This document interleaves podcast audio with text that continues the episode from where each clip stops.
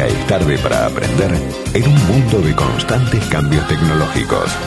Ricardo Brajinski en Código Edu, Educación y Tecnología. Siempre es bueno saber más sobre lo que se viene. Ricardo, ¿cómo te va? Bienvenido. ¿Qué tal, Diego? ¿Cómo va? Bien, bien, muy bien. Bueno, y vamos a seguir un poquito con las repercusiones del discurso del domingo de, del presidente Alberto Fernández. Y en nuestro caso, bueno, vamos al área de educación, ¿no? Que en realidad habló muy, muy poquito de educación. Fue al final, en, ya de este, esa hora y veinte, ya con, creo que iba a hora diez, más o menos, ya hacia el, hacia el final. Y en realidad lo único que dijo, o sea, lo, lo único, lo más importante, casi lo único que dijo, fue que, eh, que ahora las leyes de educación que las leyes de educación empezaron a incumplirse hace cuatro años y que eso lo van a cambiar, ¿no? Que empezaron a incumplirse hace cuatro años, ¿no? Se, supone que si uno trata de interpretar las palabras, eh, habló en realidad de todas las leyes de educación, que son las principales, las mencionó, la Ley Nacional de Educación, la Ley de Financiamiento Educativo, la Ley de Educación Técnica, todas leyes que, que surgieron por consenso parlamentario, digamos, todas las fuerzas políticas en el año 2006, eh, y él, habló de las tres que empezaron a incumplirse hace cuatro años. Y en realidad, si uno trata de, interpretar, seguramente habrá querido decir que es solo la ley de financiamiento educativo, porque en el año 2015 se llegó al 6% del PBI, que es lo que estipula esa ley, y a partir de entonces empezó a caer la, eh, la inversión en educación del 6,1 en adelante, ¿no? Hasta llegar al 5,1 en el 2018, que es el último dato que se tiene hasta ahora, eh, y es, es, muy probable que en 2019 haya caído aún más, ¿no? La, inversión en términos del PBI, que es como estipula la ley de financiamiento educativo. Pero si uno ve toda la, evolución de esta ley de, de, financiamiento educativo desde el año 2006 hasta la, hasta la actualidad, ve que lo que en realidad dijo el presidente Fernández no es cierto, o si se quiere, es cierto solamente en una parte, que es de 2015 en adelante porque si uno ve de 2015 hacia atrás, o sea, entre 2006, 2008, 2010, todos los años hasta 2015, tampoco se cumplía. O dicho de otra manera, solo se cumplió un solo año, que fue en el año 2015. Eh, no se cumplió ni en el año 2000, 2010, 2011, 2013, 2014. Porque en realidad lo que estipulaba la ley de financiamiento educativo, para el que no lo recuerde, fue sancionada en el 2006, donde la el, la inversión en educación era del 4,7% del PBI, era muy poquito, la década del 90 había dejado la inversión educativa muy, muy baja, y lo que, eh, lo que se ponía eran metas para ir subiendo la inversión desde, desde ese año 2006 hacia el año 2010, ir subiéndolo progresivamente, un cronograma de inversión, hasta llegar al 6% en el año 2010. Después, la una segunda ley, que es la Ley de Educación Nacional, lo que hizo fue decir, bueno, del 6% se tiene que quedar en esto, en la educación, de acá en adelante, ¿no? Pero si uno ve los datos duros, ve que en el año 2008 se invirtió el 5%, en el año 2009 el 5,6%, en el año 2010, que ya tenía que haber sido el 6%, se invirtió 5,1%, igual que ahora, ¿eh? En el año 2011 5,4, año 2012 5,6, año 2013 5,7, 2014 5,6 y recién en el 2015 6,1 y si uno recuerda eh, el año 2015 fue un año eh, electoral, claramente electoral, incluso la presidenta, la expresidenta eh, Cristina Kirchner en, en su libro, eh, sinceramente, en, una parte dice que eh, subieron el, el gasto en general, no todo lo que es la inversión, el gasto público especialmente por eh, las elecciones, o sea que ahí se explica un poquito, eh, eso lo dice así eh, textualmente, ¿no? Mm. Que, lo tuvieron para, para garantizar las elecciones. y ahí se explica un poquito por qué en el año 2015 en educación se llega al 6%. Bueno, después del 2015 empieza a bajar, ¿no? 5,8 2016, 5,6 2017, 5,1 2018 y viene en, en, picada, ¿no? Pero bueno, era un poquito para situar un poquito qué es lo que está hablando.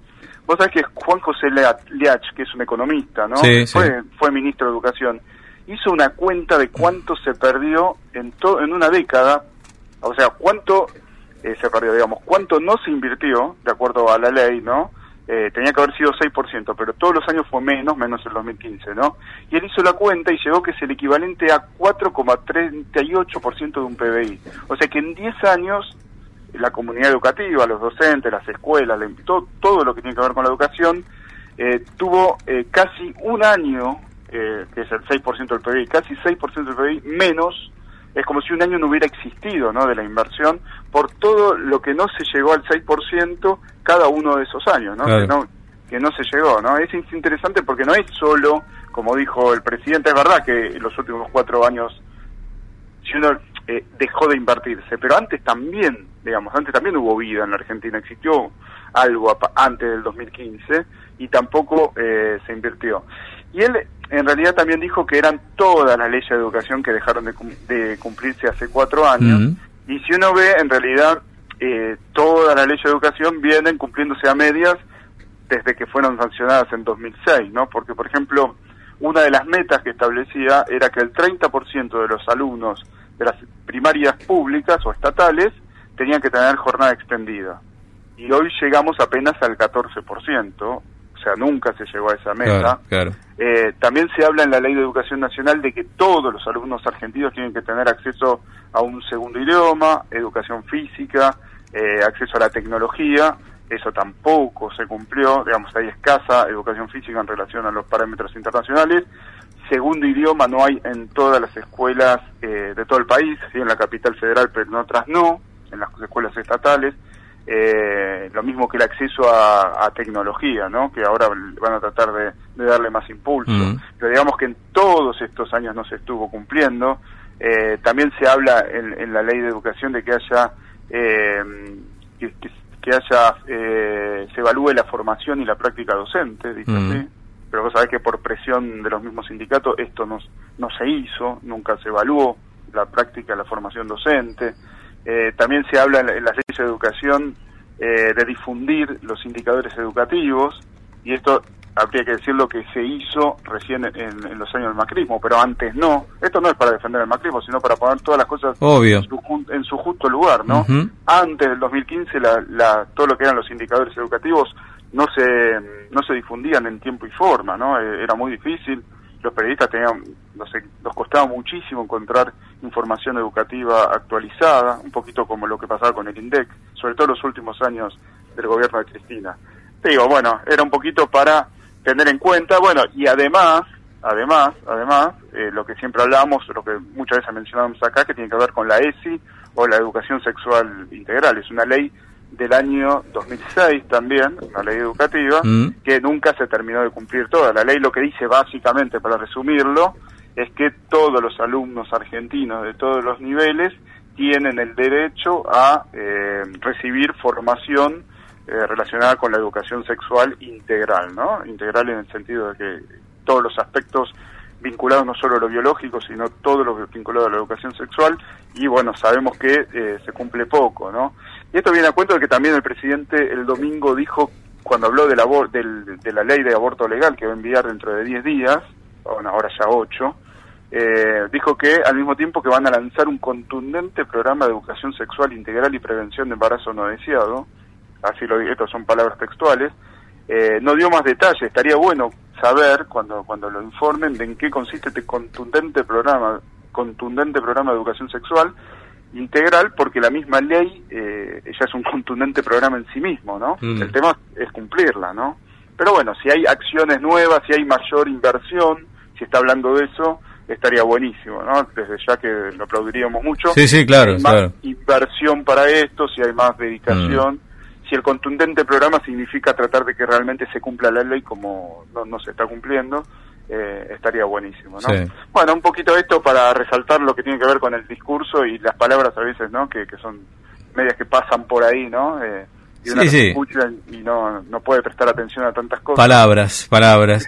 O sea que yo escuchándote, ¿no? Eh, un poco, bueno, haciendo vos este este contraste entre lo que dijo el presidente y lo que fue sucediendo en la aplicación de la ley en materia educativa, eh, fíjate que siempre terminamos cayendo en el nominalismo de la política, ¿no? La política y sus enunciados, lo nominal, ¿no? La, digamos, la Argentina es esto, la Argentina le pasó esto, casi como...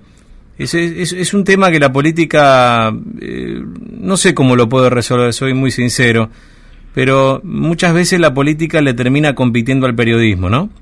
Sí, sí, sí. Grandes evaluadores y analizadores de la realidad. Yo siempre me acuerdo y siempre pongo el ejemplo fatídico que fue para la Argentina finalmente del gobierno de la Alianza, que fueron grandes analistas de lo que había pasado en los años de menemismo. La verdad que eran unos descriptores fenomenales de lo que había pasado. Ahora no solucionaron nada.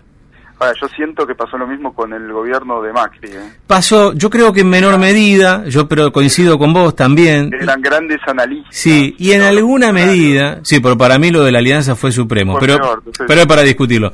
Pero eh, en alguna u otra medida sigue, sigue pasando en la política mucho más allá, incluso de la alianza, el macrismo, ¿no? El peronismo, yo veo esto y, ¿sabes por qué lo digo? Porque yo entiendo el concepto, la verdad que es fabuloso eh, eh, está bien, y acá vos estás contrastando lo que dijo el presidente diciendo, che, ojo, que si la ley no se cumplió no fue solamente en el macrismo.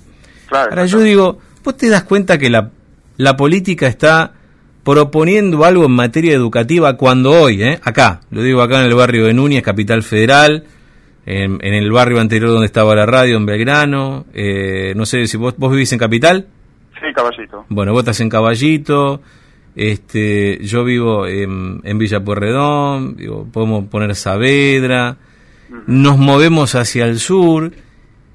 Y la preocupación hoy de muchos padres, y especialmente en las escuelas más hacia el sur de la ciudad que hacia el norte, la preocupación de los padres hoy es de qué manera van a seguir sosteniendo a sus chicos en una escuela de gestión privada, cuando ya no pueden seguir pagando la cuota, y cuando probablemente lo tengan que pasar a una escuela pública, que en la provincia de Buenos Aires es una opción casi imposible para lograr que los chicos tengan una escuela, una educación mínima de calidad. En el conurbano, además. En el conurbano. No en el interior, eh, Perdón, en el, conurbano de la provincia de Buenos Aires, sí. Sí, sí, porque la provincia tiene yo digo, ¿en qué momento la política habla de este tema? Si la discusión, si vos abrís un, pones un micrófono, una charla de padres y de madres, la discusión siempre va a estar por acá. La, si, hagamos una encuesta, preguntémosle a padres que mandan a sus hijos a escuelas parroquiales en el conurbano de la provincia si quieren que sus pibes estén en ese colegio. Preguntémosle si pasarían a sus hijos a una escuela de gestión pública garantizándoles una escuela de calidad. Entonces yo lo que digo es que acá no estamos hablando de lo importante. La política está hablando de otro tema. La política está siendo, eh, no, no lo quiero decir con falta de respeto, pero me parece que a mí es una frase que siempre me resulta eficiente para hacerme entender, eh, para, para explicarme en el argumento. La política termina siendo pasos de comedia o fútbol para la tribuna, como quieras decirle. Ahora, de los temas que importan, nada lo, eluden quizás, ¿no? habría que preguntarse a qué escuela mandan los, a los hijos todas aquellas personas o dirigentes que, siempre defienden la, escuela pública, ¿no? Sí. ¿No? Si uno analiza eso, ahí ves un poquito el doble discurso también. Ahora, si el Estado ofreciera una escuela doble turno, como decís vos, además tiene que ser un tema de aplicación de la ley, ¿no? Una escuela doble turno de calidad, con, con docentes bien pagos, exigidos en su tarea, a la vez garantizándole la estabilidad laboral y la estabilidad no que no se los va a echar, sino que se los va a, dejar en el mismo colegio, donde tenga la estabilidad geográfica, eso me refería, eh, donde haya exigencia, donde se los capacite en el mismo lugar y no tengan que estar pidiendo licencia para ir a, irse a otro lado y que nuestros pibes terminen teniendo dos o tres maestras por año o maestros. Las condiciones laborales. Claro, entonces digo, si todo esto se atendiera, es mucho más fácil o garantizaría mucho más a millones de familias de argentinos la tranquilidad de no tener que estar pensando en estas cosas que la política directamente ni menciona. Ahora, vos fíjate que lo que dice, lo único que dice Educación Alberto Fernández es hablar de cumplimiento no de la ley. bueno, digo, por eso ese, es, el, es el debate de Silión y todos los chicos adentro. Ahora no discutimos para qué van a estar los pibes dentro del colegio. No, por, tal cual. Si todos los pibes adentro, sí. ¿Y para qué? No, no, no, hasta ahí llegamos, ¿no? Hasta lo que dice la ley.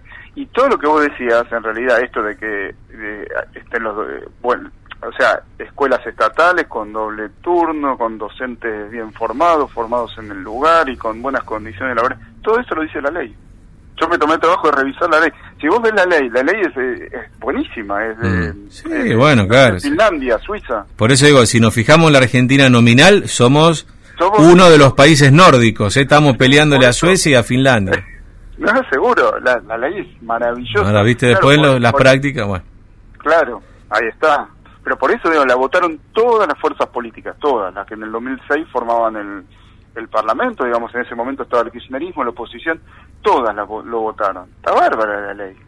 Pero y después, bueno, discutimos, este no la cumple, este no la cumple, sí. Y están, eh, esa es la discusión. Por eso fueron eh, los dos minutos que le dedicó a la educación, que para mí es poco. Es muy poco, uno, Muy poco. Uno siempre, viste, trata de que el área de que uno mire, que uno observa, ¿no?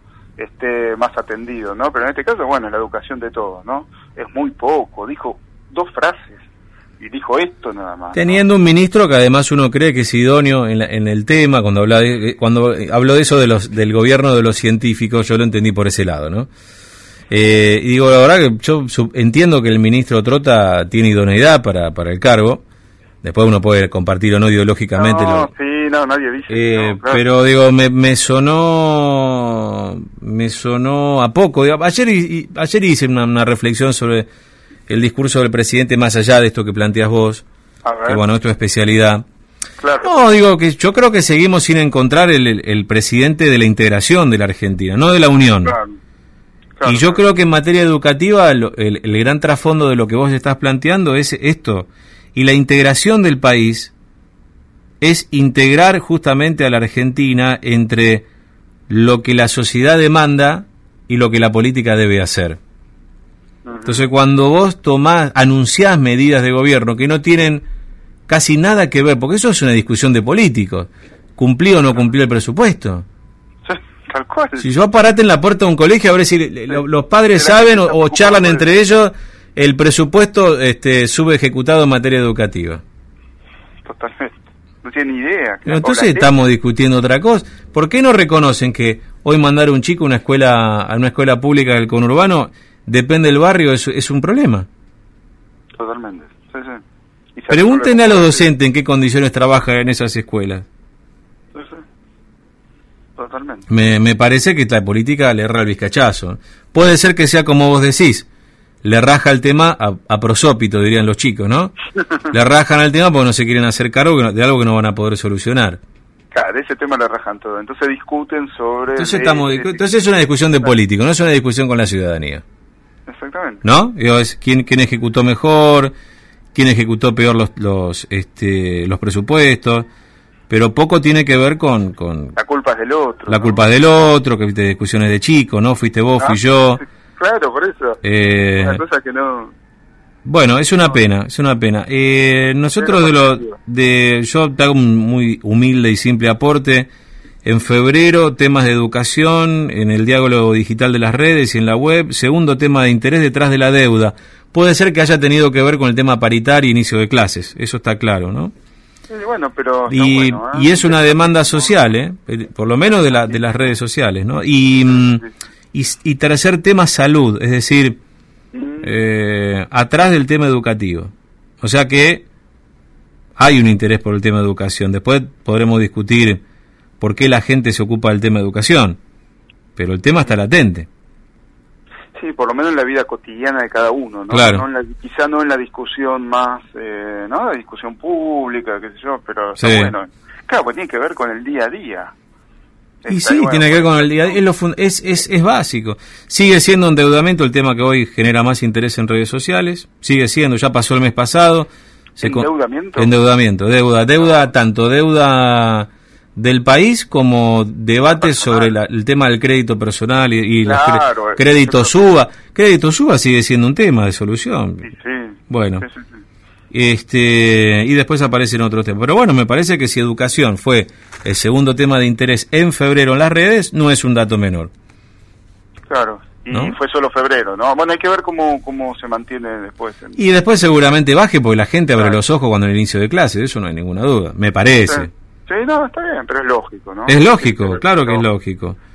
Pero bueno, eh, las prioridades parece que están por otro lado, ¿no? Bueno, y ya que hablamos de eso, el inicio de clase arrancó, para hacer un, tres líneas de sí, eso, dale.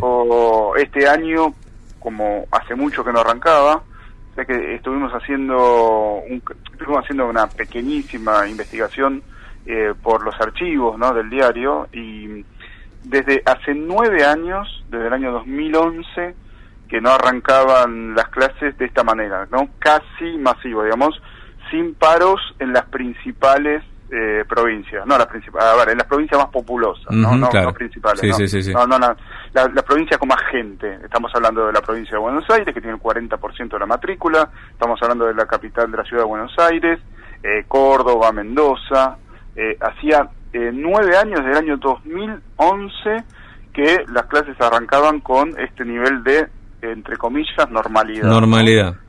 Vos sabés que en toda esta década, eh, el inicio de clases en la Argentina ese fue el equivalente a conflicto docente de no hay clases, ¿no? Una cosa que solo pasa en la Argentina, ¿no? Que empiezan las clases y es, es él no, no arranca las clases, ¿no?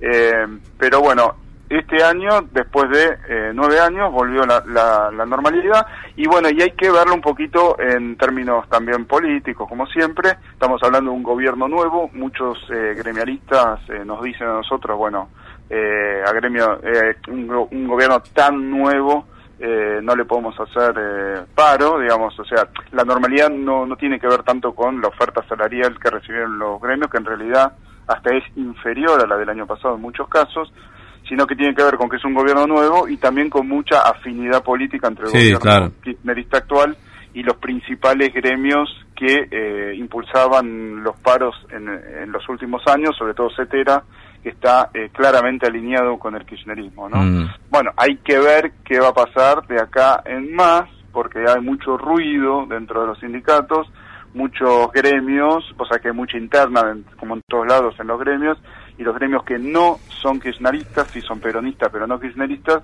eh, eh, dicen, bueno, eh, vamos a ver lo que pasa, ¿no? Tenemos mucha presión de las bases, hay un salario muy bajo en muchas partes, y bueno, hay que ver cómo, cómo se desenvuelve la economía, la inflación, el, la evolución de los salarios, eso dicen los gremios que no están tan alineados con el kirchnerismo, cuando los gremios K, más K, digamos, etera y, y todos los que juegan con ellos, eh, afirman y aseguran de que se le va a ganar a la inflación, de que hay un compromiso Mm. del, del gobierno de Fernández de ganarle a la inflación, que sea la inflación que sea, se va a dar más en las próximas revisiones. Bueno, todo eso está por verse, ¿no? Porque queda el panorama abierto, pero por lo menos un inicio de clase como Bien. corresponde. Bien. Por lo menos eso.